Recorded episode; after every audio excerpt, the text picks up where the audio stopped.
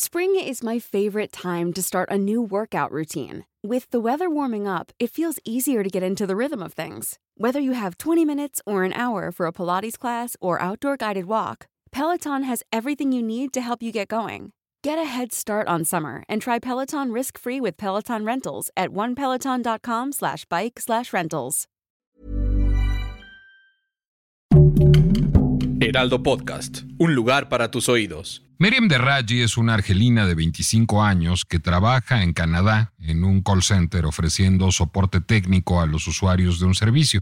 También es una tuitera muy avesada que forma parte del ejército de fans, o dirían ahora los centennials de stans, de Nicki Minaj. Y en tal capacidad ha aprendido a usar el Internet y las redes sociales de una manera extraordinariamente eficaz. Miriam Derraji además es una televidente frecuente de la serie Euforia, uno de los grandes éxitos centennials que podemos ver o que pueden ver los centennials, yo les confieso que no la veo, en HBO. A partir de su experiencia como espectadora de Euforia, Meriem de Raji descubrió que no tenía gran aprecio por Modapato y su trabajo en esta serie. No le parecía que su actuación fuera tan excepcional como la de Zendaya o la de otros actores que participan en esta producción televisiva y empezó a investigar sobre Modapato que tan mal le caía.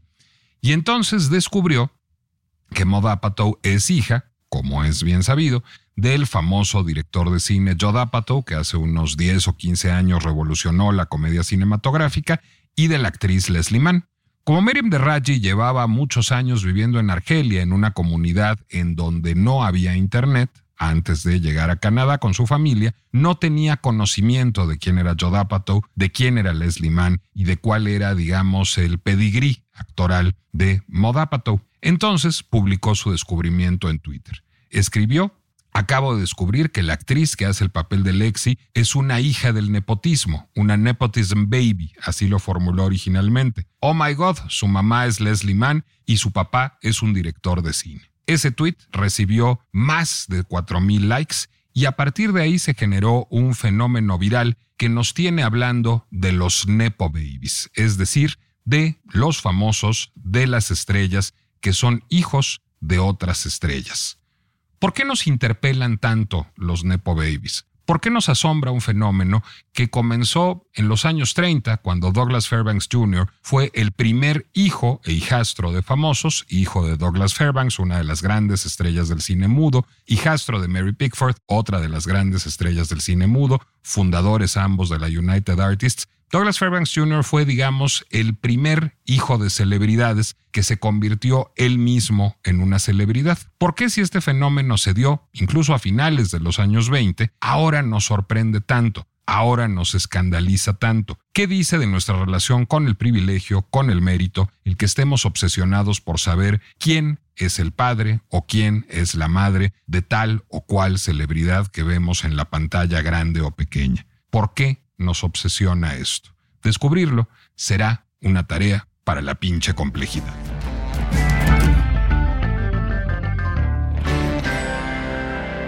Soy Nicolás Alvarado, me da mucho gusto darles la bienvenida a La pinche complejidad, el podcast de El Heraldo, del Heraldo Podcast, en el que tratamos de comprender problemas que están en nuestras conversaciones de todos los días, problemas que están en la coyuntura informativa, que están en las tendencias de las redes sociales y que ameritan un análisis complejo para entender cómo está funcionando y cómo no está funcionando la sociedad en la que vivimos. El fenómeno de los Nepo Babies saltó a la fama a partir, como les decía yo, de este tweet publicado por esta joven de 25 años de origen argelino, Meriem Derraji, que después fue recogido por una revista importante, por New York Magazine, hace algunos meses en una pieza escrita por uno de sus periodistas, por Nate Jones. A lo mejor recuerdan New York Magazine si vieron la serie Inventing Anna. En la serie Inventing Anna, bueno, pues toda la exposición del fraude que hace Anna Delvey, esta presunta heredera que buscaba embaucar a la gente para hacer negocios millonarios. Bueno, pues esa, eh, eh, eh, esa revelación la hizo una periodista de New York Magazine, que es una revista de ciudad, una revista que aborda problemas de la ciudad de Nueva York y que es una de las publicaciones más prestigiadas de Estados Unidos. En esa misma revista, en New York Magazine, Nate Jones publicó el texto este año,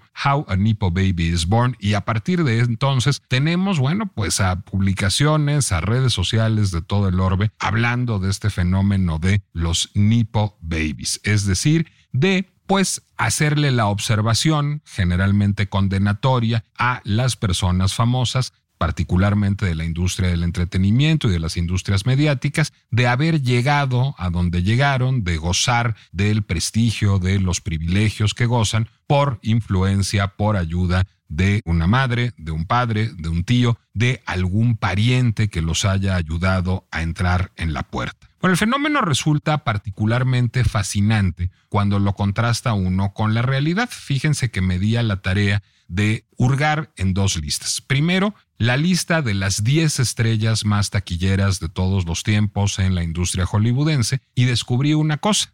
De esas 10 figuras que logran abarrotar los cines, en esa lista está Scarlett Johansson, está Tom Cruise, está Chris Hemsworth, está Chris Pratt, solo hay uno de ellos que sea que pueda responder a la definición de un Nepo Baby. Ese es Robert Downey Jr. Es un Nepo Baby además que tiene características bastante singulares que lo alejan de la categoría. Robert Downey Jr. se hace llamar Robert Downey Jr., por supuesto, porque existe un Robert Downey Sr., es decir, porque su papá también se llamaba Robert Downey y también era una figura pública. Sin embargo, Robert Downey Sr. no era un player de Hollywood, no era un hombre que resultara muy exitoso y que tuviera mucho acceso a los presupuestos de los grandes estudios, que tuviera amigos entre los directores más famosos de su generación, sino Robert Downey Sr. fue un cineasta independentísimo que hacía películas de bajísimo presupuesto, que estaba basado en Nueva York y que sí dio a Robert Downey Jr. su primer papel en una película, es decir, pues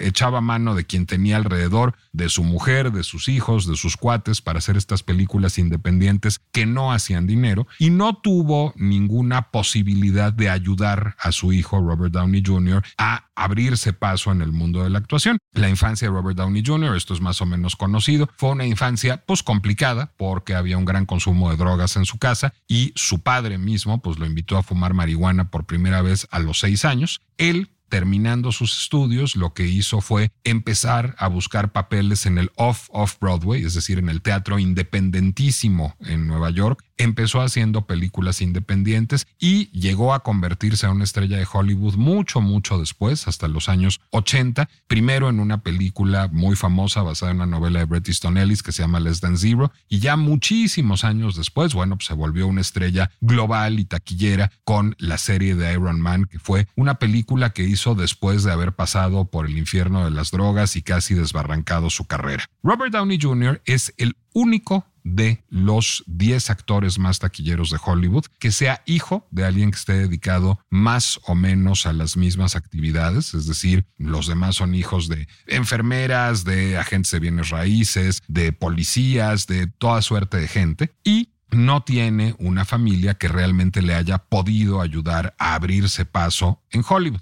Pero me eché un clavado en otra lista, me eché un clavado en la lista de los actores nominados al Oscar este año. No de los 10 actores, es decir, de los 5 nominados a Mejor Actor y a Mejor Actriz, sino de los 20, también de los nominados a Mejor Actor de Reparto y Mejor Actriz de Reparto. De esos 20 actores nominados al Oscar este año, otra vez, solo una es una Nepo Baby. Esa Nepo Baby sí es una Nepo Baby clásica, digamos, sí es alguien que tenía padres que tenían absoluta capacidad de ayudarla, que es Jamie Lee Curtis. Jamie Lee Curtis es hija de Tony Curtis y de Janet Lee. Tony Curtis fue uno de los grandes galanes del Hollywood de los años 50 y de los años 60. Lo recordamos en cintas como Una Eva y dos Adanes con Marilyn Monroe y Jack Lemmon. Lo recordamos en cintas como Espartaco de Stanley Kubrick. Por otra parte, Janet Lee, bueno, pues también fue una dama joven, importante en el cine de los años 50 y se volvió pues una leyenda del cine a, partir de su participación en Psicosis de Alfred Hitchcock. Tony Curtis y Janet Lee se conocieron en la Metro Goldwyn Mayer, estudio en donde ambos estaban contratados como dama joven y galán joven en los años 50 y a partir de ahí saltaron a la estratosfera. Cuando nació Jamie Lee Curtis, su hija, pudieron por supuesto ayudarla, presentarle gente y la carrera de Jamie Lee Curtis tuvo su origen, por supuesto, en el prestigio, la fama y las relaciones de sus padres. Jamie Lee Curtis, sin embargo, es una actriz muy solvente, eh, hoy es una actriz nominada al Oscar, que ha hecho una carrera con méritos propios. Y mérito va a ser una palabra muy importante en este podcast de la pinche complejidad, pero llegaremos a ella poco a poco. Primero quisiera detenerme en el asunto de los Nepo Babies. Los Nepo Babies son en alguna medida un mito, es decir, por supuesto que hay muchos hijos de actores o hijos de directores que hacen una carrera cinematográfica. Insisto, el fenómeno se remonta a Douglas Fairbanks Jr. a finales de los años 20, cuando un productor de cine dice, qué buena idea, puedo poner a Douglas Fairbanks en mi marquesina y no pagarle el salario a Douglas Fairbanks Sr. y a partir de eso desarrolla una carrera propia, Douglas Fairbanks Jr. Hay muchos ejemplos a lo largo de la historia, por ejemplo, Angelica Houston, que ahora es una de las grandes leyendas del cine y de las grandes primeras actrices, empezó con un papel en una película de su padre, John Houston, que fue uno de los grandes directores de cine, particularmente de cine negro en el Hollywood de los años 50, el director de La jungla de asfalto, de muchas otras grandes películas.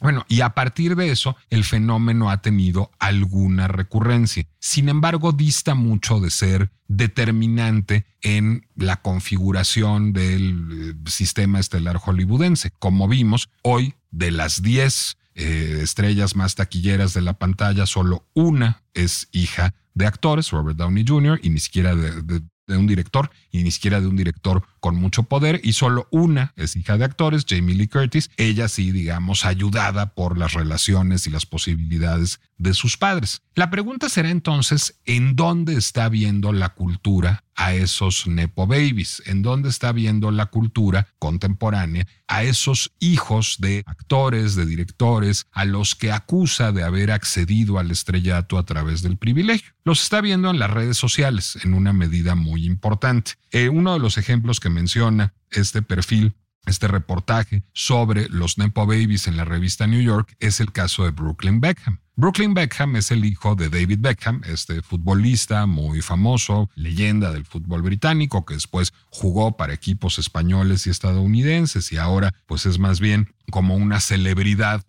en tanto futbolista retirado, y Victoria Beckham, originalmente Victoria Adams, una de las Spice Girls, que tras su paso por las Spice Girls, en donde era la que menos cantaba, para ser francos, la más guapa, pero la que menos cantaba y la que más estilo tenía, se convirtió en una diseñadora de moda muy exitosa y en efecto, bueno, pues son muy famosos y tienen muchísimas relaciones. Sus padres, los padrinos de Brooklyn Beckham son Elton John y Elizabeth Hurley, es decir, es alguien que tiene todas las relaciones del mundo y que ha tenido todas las oportunidades. A partir de esto, Brooklyn Beckham ha tratado de hacerse una carrera como fotógrafo, sin estudiar fotografía. Entró a estudiar fotografía, si no me equivoco, si no me equivoco, a Parsons, una de las grandes universidades estadounidenses, pero después de un semestre abandonó la carrera y con eso decidió publicar su primer libro de fotografía. Después, cuando vio que no le hacía en la fotografía, porque el libro fue pues realmente destazado por la crítica, decidió que le interesaba cocinar y muy pronto tenía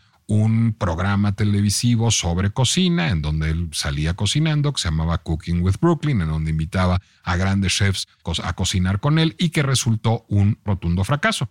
Brooklyn Beckham es hoy una celebridad, pero no es una celebridad por ser un fotógrafo o por ser un chef o por ser siquiera un modelo. Brooklyn Beckham es famoso por ser famoso y es famoso porque es hijo de un gran futbolista y de un icono pop que además es diseñadora de moda, no por ningún mérito propio que tenga Brooklyn Beckham en términos artísticos. Brooklyn Beckham es la definición misma de un Nepo Baby, es decir, es alguien que ha tenido todas las oportunidades gracias a las conexiones, las relaciones, el prestigio y la fama de sus padres, pero que no ha sabido aprovechar esas oportunidades en gran medida porque no tiene talento, no es alguien que tenga atributos particulares para convertirse en una estrella. Y solo puede sobrevivir en el mundo de las redes sociales, en donde la gente lo sigue, pues supongo en gran medida, por el morbo de que sea hijo de quien es hijo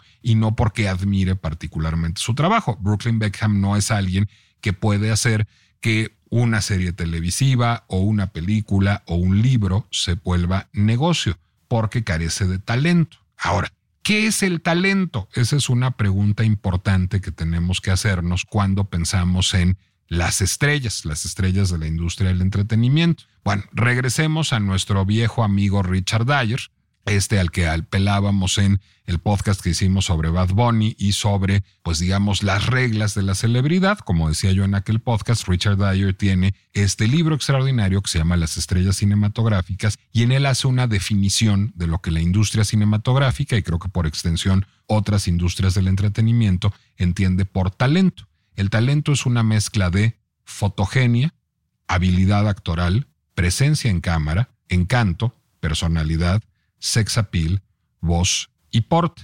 Para ser una estrella no es preciso tener todas estas características, pero sí es útil tener varias de estas características. Se puede ser una estrella sin habilidad actoral, Madonna lo es. Se puede ser una estrella sin fotogenia, John C. Riley lo es, pero lo que no se puede ser es una estrella sin tener una mayoría de estas características. Es discutible que Brooklyn Beckham tenga fotogenia, pero pues difícilmente tendrá habilidad actoral, encanto, personalidad, sex appeal, voz, porte, quizás tenga presencia en cámara. Pero sobre todo, lo que es importante es que estas características dan, esto también lo argumenta Dyer, a quien las posee la capacidad de encarnar una imagen. No es tan importante que sea capaz de encarnar un papel, insisto, hay estrellas que son malos actores, nadie va a ver una película de Jet Li porque sea un gran actor, pero sí debe ser capaz de encarnar una cierta imagen, un cierto sistema de valores que genere la identificación del público. Difícilmente Brooklyn Beckham será capaz de hacer esto. Y a partir de ahí, lo que hace la estrella es acceder a una élite y déjenme irme a otro autor al que vale la pena leer. Francesco Alberoni es un sociólogo italiano muy importante que se volvió muy famoso en los años 90 por un libro que escribió sobre el erotismo, que si no mal recuerdo se llama El erotismo, pero que ha abordado muchos otros fenómenos sociales, entre ellos el fenómeno de las estrellas, en un ensayito que les recomiendo leer si les interesan los temas, que se llama Élite sin poder.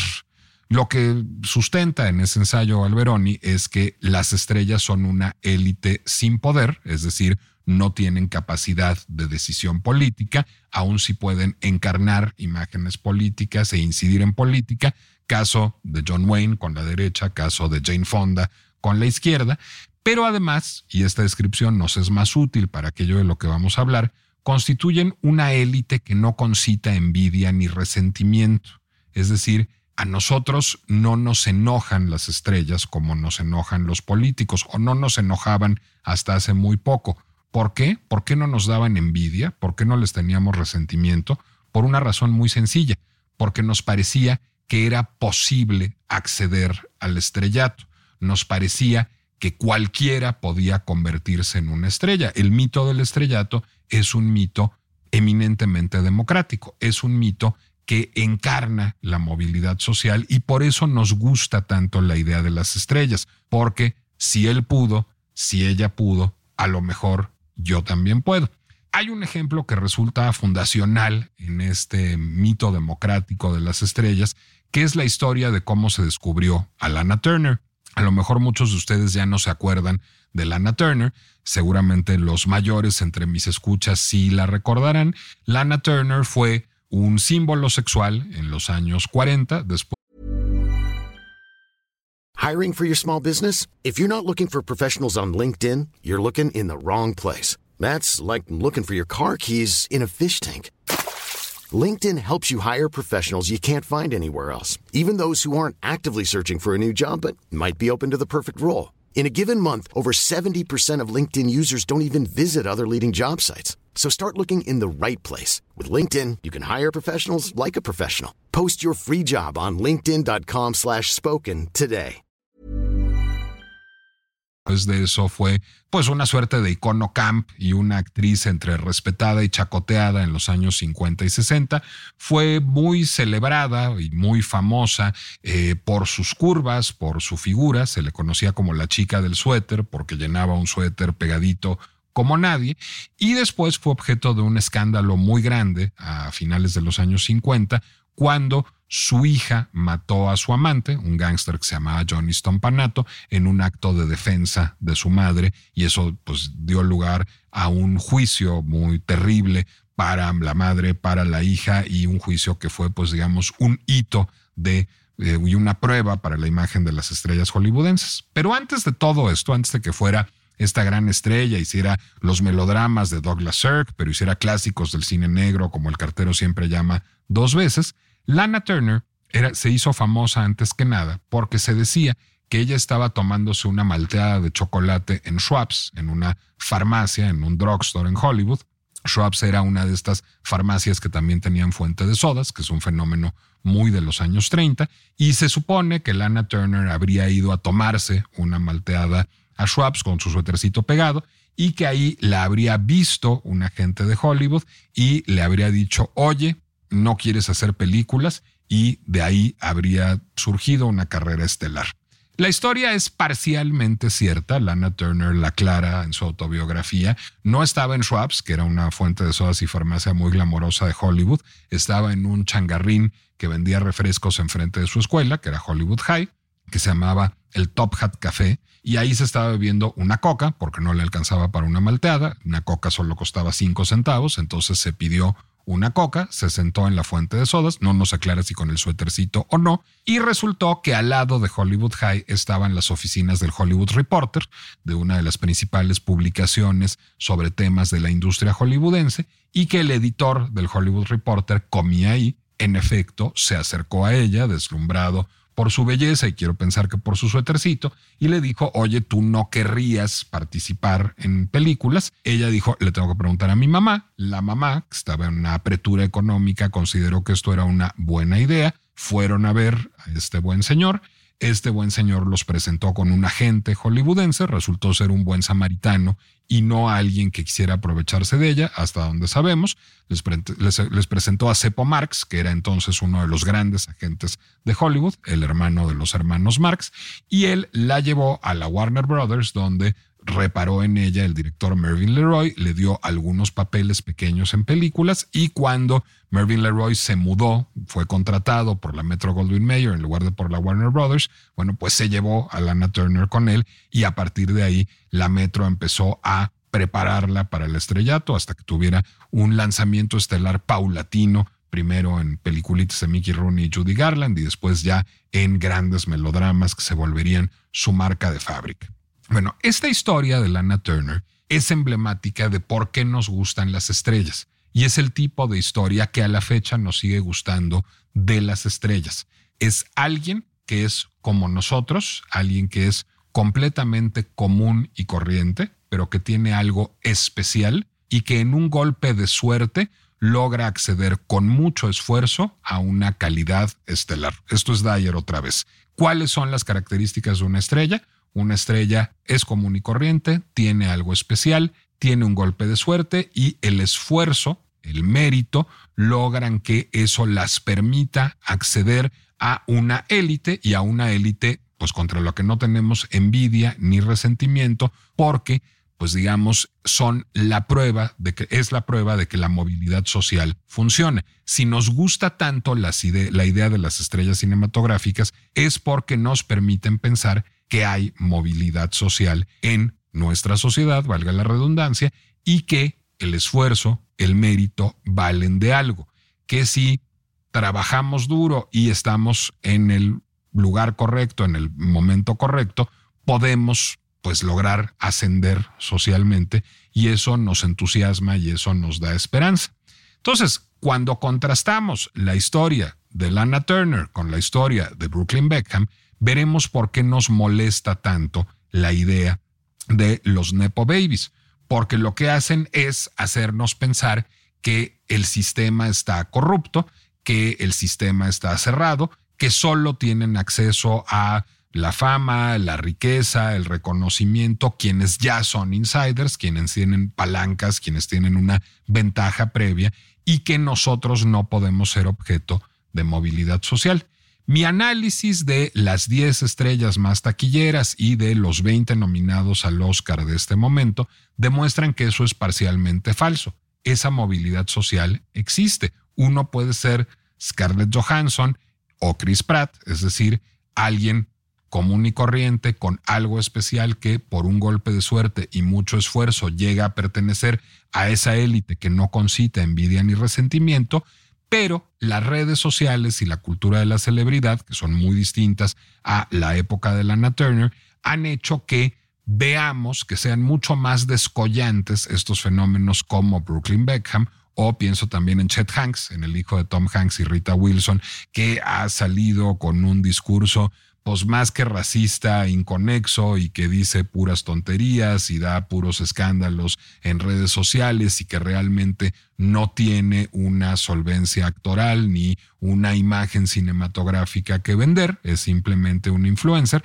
Y creo que estos influencers como Chet Hanks o como Brooklyn Beckham nos hacen pensar que cualquiera que sea hijo de una celebridad es alguien que está haciendo trampa en el juego. Creo que a los que hacen trampa en el juego, como Chet Hanks y Brooklyn Beckham, les va como les va, es decir, que no es terrible, quedan reducidos al estatuto de influencers y creo que para ser una estrella taquillera o para ser un nominado al Oscar se necesita trabajo, esfuerzo y esto es, pues digamos, un futuro que es accesible a una gran cantidad de personas. Ahora bien, y a lo mejor este podcast va a ser un poco más largo que de costumbre, pero quizás lo amerite. ¿Por qué nos molesta tanto la idea de los Nepo Babies? ¿Por qué cuando Douglas Fairbanks Jr. en los años 20 o cuando Angelica Houston en los años 60 se volvieron estrellas, no nos enojaba, antes bien celebrábamos que la hija de un gran director, que el hijo y hijastro de grandes actores se volvieran estrellas de cine, y ahora nos irrita e incluso hay periodistas que van a perseguir a Jamie Lee Curtis y gente que en redes sociales la insulta por haber abusado de los privilegios de sus padres para entrar a una industria, o a Dakota Johnson, o a Zoe Kravitz, o a quienes ustedes quieran. Bueno, porque es un síntoma de nuestros tiempos la ira por los Nepo Babies que son tiempos en que estamos muy enojados con la meritocracia, con la cultura del mérito. Ah, caray, pues ¿cómo, cómo puede ser que estemos enojados con la meritocracia si lo que queremos es destacar por nuestro mérito, si lo que queremos es ser como Lana Turner, que alguien nos descubra en una fuente de sodas y que con muchos esfuerzos lleguemos al estrellato hollywoodense. Bueno, si les interesa el tema, hay un filósofo que lo ha abordado de manera muy profunda que se llama Michael Sandel. Michael Sandel es un filósofo estadounidense, es un profesor de la Universidad de Harvard. Michael Sandel es un filósofo estadounidense, profesor de la Universidad de Harvard, que tiene un libro que ha sido muy relevante en las discusiones contemporáneas sobre el mérito que se llama La tiranía del mérito. Bueno, uno de los ejemplos de los que parte Michael Sandel en este libro, que es un libro de filosofía, pero que como todos los trabajos de Sandel está muy en diálogo con la actualidad contemporánea, uno de los ejemplos de los que parte Michael Sandel, de hecho, está en la intersección entre Hollywood y los problemas jurídicos y filosóficos de la sociedad estadounidense. A lo mejor ustedes se acuerdan de este escándalo del año 2019, en donde Felicity Hoffman, la estrella de Desperate Housewives, entre otros actores, pues fue descubierta sobornando y corrompiendo a través de un broker, a través de un agente que a eso se dedicaba, a funcionarios de distintas universidades de prestigio estadounidenses para garantizar la entrada de su hija. Hubo más estrellas de televisión, sobre todo, que hicieron esto, pero la más famosa era Felicity Hoffman. Y fue un escándalo. ¿Cómo era posible que esta mujer abusara de su fama, de su prosperidad, para corromper a través de un broker funcionarios de universidades de élite para garantizar el acceso de una hija porque no tenía los méritos académicos necesarios para estudiar en esa universidad. El escándalo fue muy grande. Felicity Hoffman no ha vuelto a trabajar en cine, ni en televisión, ni en teatro desde entonces. Estuvo 10 días en la cárcel, después tuvo que hacer servicio comunitario y fue objeto del oprobio eh, nacional e internacional. Sandel parte de ese ejemplo para mostrar cómo la idea de la meritocracia en Estados Unidos, y particularmente hablemos de Estados Unidos, en donde sucede el fenómeno de los Nepo Babies, y, y ahora hablaremos de por qué no es tan importante en nuestro país, se ha desvirtuado.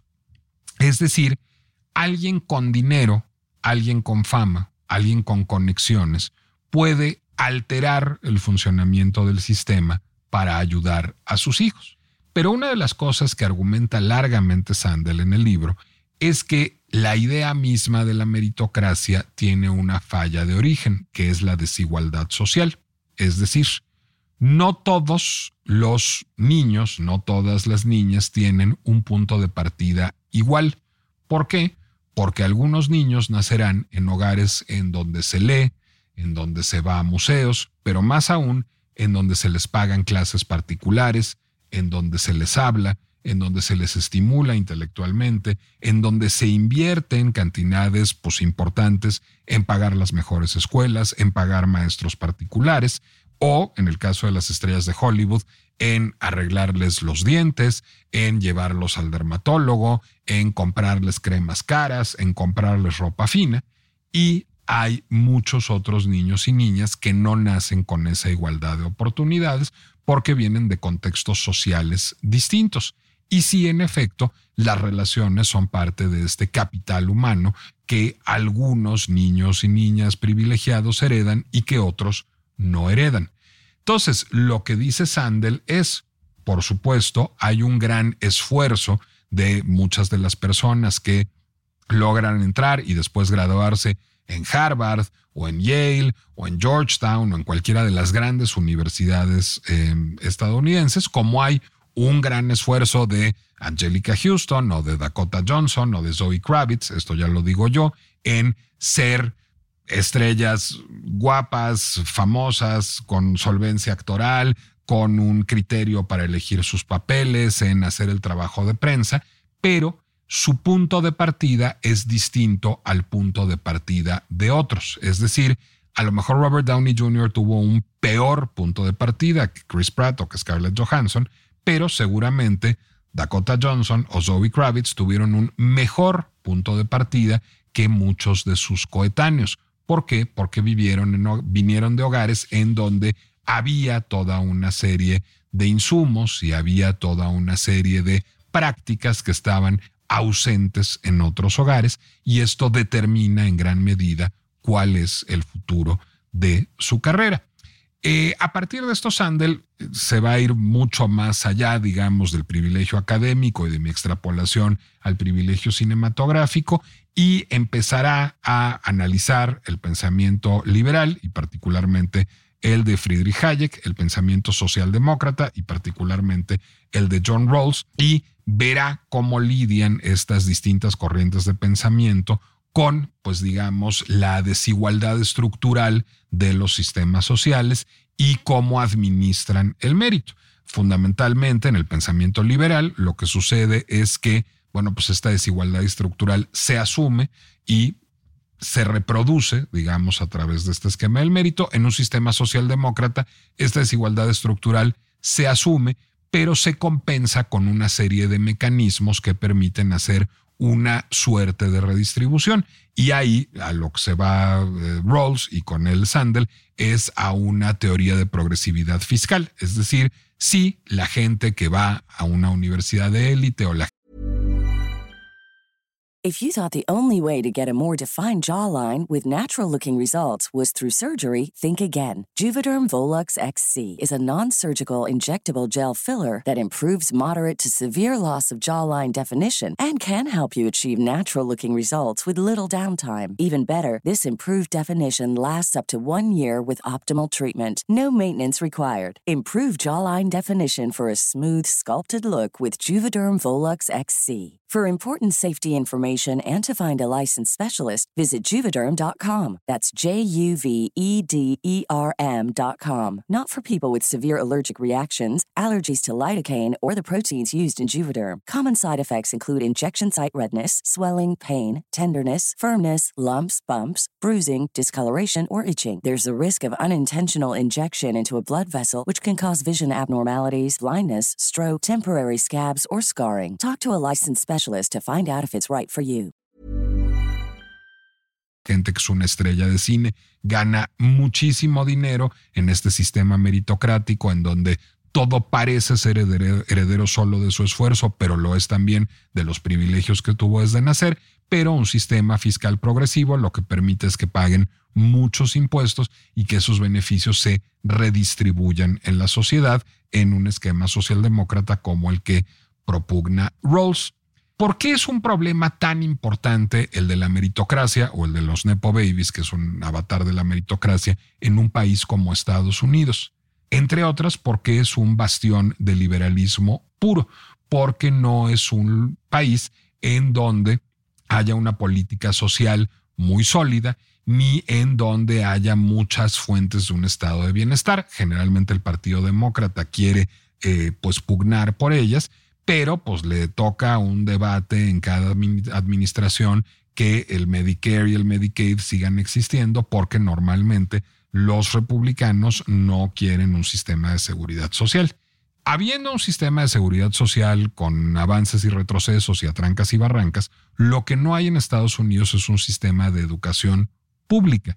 Y ese es uno de los grandes igualadores que si bien no corrigen las desigualdades estructurales, sí ayudan a paliarlas de manera muy importante. Una de mis observaciones críticas al libro de Michael Sandel, a la, tiranía del mérito, es que diagnosticando muy bien el problema del mérito, no ofrece solución alguna más que un catálogo de buenas intenciones, no constituye un sistema de pensamiento, sino un análisis crítico. Lo que dice Sandel, porque le han cuestionado esto en entrevistas, es que lo que necesitamos sobre todo más que sistemas de pensamiento o soluciones a problemas son sociedades en las que exista mayor discusión moral y yo probablemente esté de acuerdo con él. Pero creo que en eso sí podemos sentirnos orgullosos los mexicanos, así como muchos países europeos, en tener un sistema de educación pública. El sistema de educación pública es un paliativo para esa desigualdad estructural y que existan escuelas de cuadros que son escuelas públicas, como el Colegio de México, como el CIDE, eso también lo permite. Por eso la defensa del CIDE ante la pérdida de su autonomía y ante su intento por adoctrinarlo resulta muy importante, porque justamente que existan escuelas de cuadro, de élite, a las que se puede acceder desde la esfera de lo público, es lo que permite corregir esas desigualdades y que el mito de ser descubierto no solo cinematográficamente, sino académicamente, socialmente, científicamente, como Lana Turner bebiéndose una metafórica malta de chocolate en una metafórica farmacia de una metafórica calle, resulta asequible. Es decir, justamente son los instrumentos de política social los que nos permiten pues que haya menos nepo babies en todas las esferas y que haya más mérito genuino a pesar de las inequidades de origen que acusa toda sociedad y que será imposible corregir. Los Depo Babies pues son un síntoma de nuestro fastidio, de nuestro enojo con la meritocracia y con su incapacidad para corregir las desigualdades estructurales. Cada vez que nos enojamos con Brooklyn Beckham, con lo que nos estamos enojando en realidad es con el sistema en que vivimos. Es algo que deberíamos de recordar a la hora de emitir nuestro voto y a la hora de actuar como ciudadanos, porque incluso en lo que vemos en revistas como Us Weekly se asoma siempre la pinche complejidad. Soy Nicolás Alvarado, me dio mucho gusto que me acompañaran en un episodio más de La pinche complejidad. Les recuerdo que esta es una producción del Heraldo Podcast, que la pueden escuchar en Spotify, en Apple Music, en Amazon, en Deezer, en YouTube, en cualquier lugar en donde acostumbren escuchar podcast. Les recuerdo además mi Instagram, que ya me regañaron que nunca lo doy, Nicolás Alvarado Lector. Ahí me pueden seguir y pueden enterarse cada vez que se publique, por ejemplo, un episodio de La pinche complejidad. Y nos escuchamos el próximo viernes con otro episodio.